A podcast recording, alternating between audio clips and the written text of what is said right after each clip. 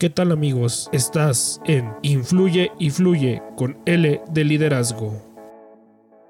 ¿Qué tal? Muy buenas tardes, buenos días, buenas noches, público querido. Aquí nuevamente tus amigos de Influye y Fluye con L de Liderazgo. Eh, estamos aquí estrenando un nuevo episodio, eh, visitando nuevamente sus oídos, esperando, esperando se encuentren muy bien y nuevamente nosotros encontrándonos aquí para, para un nuevo aprendizaje. ¿Qué tal, Iván? ¿Cómo estás? ¿Qué tal, Gus? Buenas tardes. Apreciable audiencia, buenas tardes. Espero se encuentren de maravilla. Es, como siempre, un enorme honor para mí poder compartir con ustedes estas pequeñas embarradas de información que espero estén desarrollando, que espero estén investigando puntualmente y que espero logren transformar su vida de una manera espectacular, como siempre se los he dicho, y espero que exploten todos estos pequeños fragmentos, los puedan estructurar de una, de una manera fabulosa y logren hacer con ellos grandes cosas. El día de hoy te tenemos preparado para ustedes lo que vienen siendo los componentes esenciales que debe tener un líder, los componentes estructurados en su carácter, en su ser y en su saber de un líder. Así es, Iván. Sí, así es como, como lo comentas, los componentes, habilidades que debemos tener como líderes para poder, poder llevar en buen rumbo ese barco, ese barco que queremos, que queremos llegue a buen destino. Entonces, tenemos que tener este, este número de componentes, habilidades para, para poder. Vendría siendo como, como el timón, como los remos que, que van a ir remando en, este, en esta marea de difícil que es, que es la vida y que son todos los retos que se van presentando día a día y para ello tenemos que reforzar cada uno de ellos. Creo que el principal, el de los primeros pilares que tenemos que tener como líderes es el saber delegar. Estaba haciendo la analogía de lo que era un barco. En, tiempos antiguos, un, capitán que era el líder del barco delegaba las tareas a, toda su tripulación. ¿Por qué? Porque él, es imposible que una sola persona pueda, pueda, pueda llevar este a un buen destino. Es, es, es humanamente imposible así es como, como funcionan tus empresas, en las organizaciones, en tu equipo de trabajo. Algunos líderes tienen miedo porque sienten que pierden el control del proyecto y sienten que las actividades que delegan ellos no las van a poder llevar a cabo, su, su gente no las va a poder llevar a cabo, pero para eso también debes de saber elegir. Entonces hay que saber delegar para no saturarnos de trabajo. Una vez que aprendas a delegar, que es parte fundamental e inicial, lo segundo que tienes que hacer es tener confianza en tu equipo. Si no existe esa delgada línea entre tú y el equipo con el que estás trabajando, no va a existir nada, no vas a poder delegar, tú lo comentaste hace unos momentos. Más sin en cambio, si tú estableces los objetivos conjuntos con todo el equipo de trabajo que tú tienes, los resultados van a ser extraordinarios. Tienen que asentar las ideas, las nuevas ideas, las proposiciones de cada uno de ellos, porque recuerda que eres un líder, no un jefe. Y eso te va a dar la oportunidad de poder percatar diferentes situaciones y opciones a la hora de enfrentarte con cualquier tipo de objeciones o cualquier tipo de problemática que se vaya suscitando. Es correcto, es correcto. Todo, todo esto nos lleva a qué? Al siguiente punto, que sería la capacidad de coordinar. Si tenemos gente, si vamos a delegar, tenemos que saber coordinar. ¿Por qué? Porque es, es indispensable que, que sepamos alcanzar los objetivos sin desperdiciar tiempos ni recursos, ya que si no sabemos coordinar, esta capacidad de colaboración con nuestro equipo vendría siendo lo mismo. Así tengamos 100 personas, si no las coordinamos, se vería reflejada como si trabajáramos nada más con una o dos. Exactamente. Y, con, y conjunto a eso necesitas una parte fundamental también, que es conocer a tu equipo de trabajo. Recuerda que como líderes tenemos la habilidad y tenemos la tarea de poder explotar los talentos ocultos de cada una de las personas que colaboran con nosotros. Y cada uno de ellos es perfecto tal como es, en alguna situación, en algún punto. Entonces, realmente tienes que conocer a las personas con las que colaboras, porque a veces pues tienes alguien trabajando en sistemas, pero tú no sabes que es un chingoncísimo para las ventas. Y puedes tener alguien en ventas que es infeliz, pero que es el mejor en planificación estratégica. Pero eso no lo define un currículum. A veces nos vamos por la parte de, pues estudié esto, fue lo que pude hacer, es en lo que me desarrollé. A veces los empleos te llevan a, encerrarte en un, en un solo contexto de la organización. Sabes que yo soy de almacén y como mi primer trabajo fue de ahí, ya no te quieren para otras cosas, pero pues no es tu pasión. Entonces, en el momento momento en el que tú conozcas a tu gente, vas a poder comprender de una manera más adecuada cómo ayudarlos y cómo explotar los recursos que ellos poseen para poder llegar a tus objetivos de una manera más fácil. Es correcto, Iván. Y así como lo mencionas, al conocer a tu equipo, conocer las habilidades que ellos tienen, lo que tú puedes hacer es motivarlos, motivarlos e inspirarlos. Una vez que, una vez que sabes en qué posición o qué pieza fundamental desempeña cada uno de tu equipo, viene esta parte tan importante que es la motivación. Tú como líder tienes, tienes esa, esa habilidad, tienes que tener esa característica para poder motivar e inspirar a tu equipo, ya que un equipo que trabaja motivado e inspirado trabaja un rendimiento superior y es más feliz por, porque tiene, tiene la oportunidad de desarrollar su talento al máximo. Tú lo comentaste. Hay muchas veces, creo que a, a mí me pasó, a muchos les ha pasado, no sabemos hacia dónde orientarnos, no conocemos o explotamos las habilidades que tenemos. ¿Por qué? Porque a lo mejor no coincidimos con algún líder que nos motivara a realizarlas. En este caso, lo he repetido en episodios anteriores, tú me motivaste a explotar algunas de las habilidades que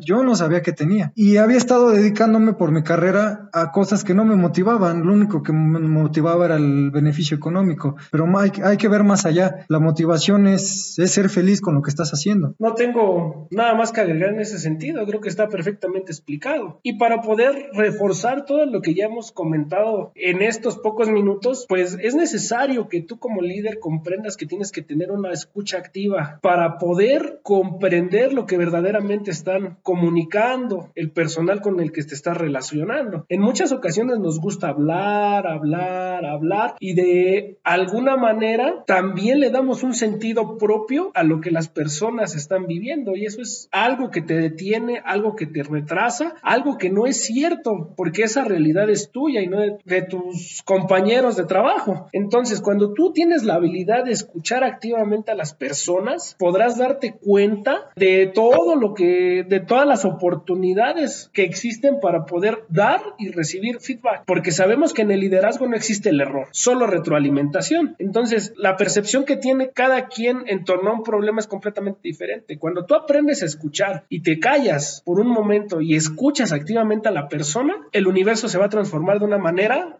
excepcional para todos. ¿Y qué sucede cuando aprendes a escuchar? Una vez que escuchas, te lleva a esto a ser empático. Necesitas ser empático con las personas o con tu equipo de trabajo, ya que no basta con solo saberlos escuchar, sino que te tienes que poner en su lugar. muchas veces solo escuchamos, entendemos, damos feedback y ok, que el trabajo siga. Pero tenemos que tener esa capacidad de ponernos en los zapatos de los demás. Todos sabemos que mi realidad es diferente a la realidad de los demás. Entonces hay que ser empáticos, explotar esta habilidad para poder saber desarrollar y motivar a nuestro equipo a que llegue al, llegue al objetivo adecuado. ¿Cómo? Poniéndonos en su lugar. Me queda claro. Y, parte complementaria a la empatía, de alguna manera debe ser saber compartir los conocimientos que tú tienes. En, en diversas ocasiones, a veces al llegar a un empleo, porque tú tienes un cierto perfil, pensamos que tú sabes hacer las cosas tal como se trabajan en la empresa o tal como las trabajaste antes. Entonces, al momento que tú tomas la decisión de compartir eh, tus conocimientos o los conocimientos de tu equipo con todos los, con todos los colaboradores, hay nuevas y mejores maneras de realizar las labores, porque muy posiblemente alguien de tu equipo de trabajo sabe realizar en menos tiempo lo que tú estás haciendo. Alguien sabe cómo hacer mejor cierta actividad y eso incrementa las posibilidades y de, la retroalimentación y de la mejora continua en los trabajos y en la mejora continua de los equipos. Es correcto, Iván. Y, sabes esto que nos lleva a, desarrollar la, la, siguiente habilidad que, que yo quería plantear, que es la capacidad de resolucionar problemas, el ser resolutivo, tener esa habilidad de saber cada una de las piezas o de tu equipo de trabajo, qué habilidades tiene para cuando se te presenta un problema decir, esta pieza es, es el que nos va a ayudar,